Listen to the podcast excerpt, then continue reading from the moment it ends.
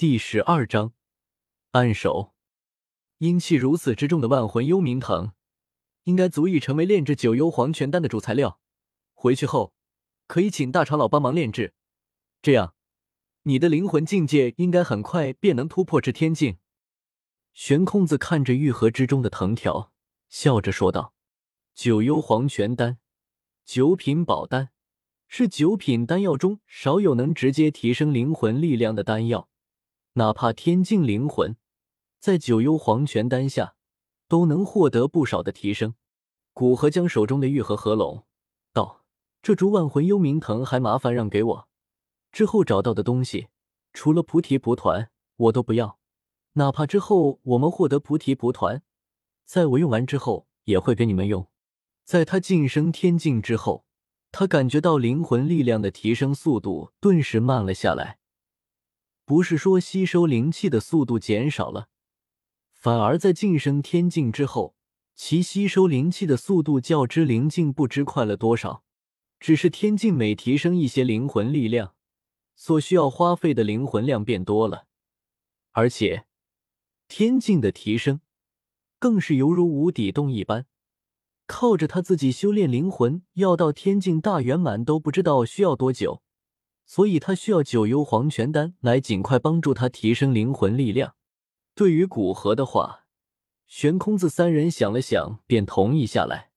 他们都是灵境巅峰，距离天境也就是一步之遥。不过，哪怕他们突破了天境，也不敢单独炼制九品丹药，不然以他们的修为，黑魔雷可以让他们尸骨无存。还是先提升修为比较稳当。而且这斗圣才探索这么一点地方，便有如此巨大的收获，之后不知道还有多少好东西。所以，真要说谁吃亏，还真不一定。再将东西分好，几人便离开这处已经搜刮干净的药店。又在各处天地能量较高的地方搜刮资源。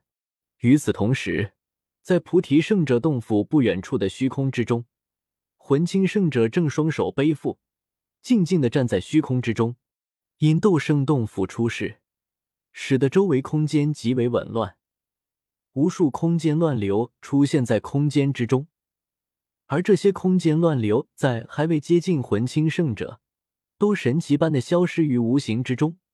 就像从未出现过一般，他的身边极为平静。在这有着剧烈空间乱流的虚空之中，诡异的出现一片净土。咻！突然，从远处传来一阵剧烈的破风声，一道浑身缠绕黑雾的身影，在周围空间乱流之中，犹如游鱼一般飞过，转眼间便接近魂清圣者。到了魂清圣者身边。黑影突兀的停了下来，由极动转为极静，几乎没有片刻停顿。若是让普通人看了，恐怕会被这有违常理的一幕弄得吐血。圣者，古河已经进入远古洞府。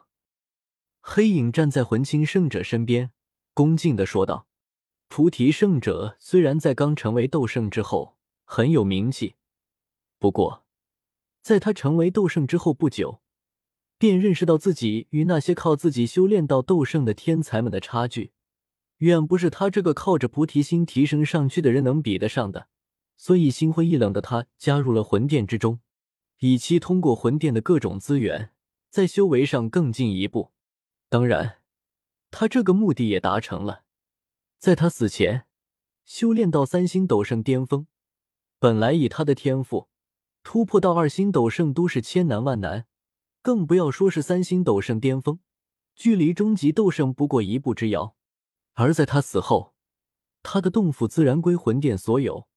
只不过他们以前将这个洞府作为一处培养药材和各种天才地宝的空间，而没有竭泽而渔。这一次，由于魂清圣者想要弄一个足够大的诱饵，将古河引出，自然便想到菩提圣者这位在大陆知名度极高的强者。以他所留下的斗圣洞府做文章，足够将还未到斗圣的古河引出魂清，并不清楚古河此时的修为。在请示完魂殿殿主之后，魂清圣者果断将洞府抛出，接着便是散布消息，让几乎整个中州都知道为的便是引来古河。现在看来，效果不错，古河还真被引来了，做得很好。对了，外围的布置怎么样了？魂清圣者笑着点点头，问道道：“我们在斗圣洞府外面布下了十七位斗尊，其中三位天尊，十四位尊老，将整个斗圣洞府都监视在内。只要古河出来，我们便能第一时间发现并拦截下来。”黑影抬起头来，语气森冷的说道。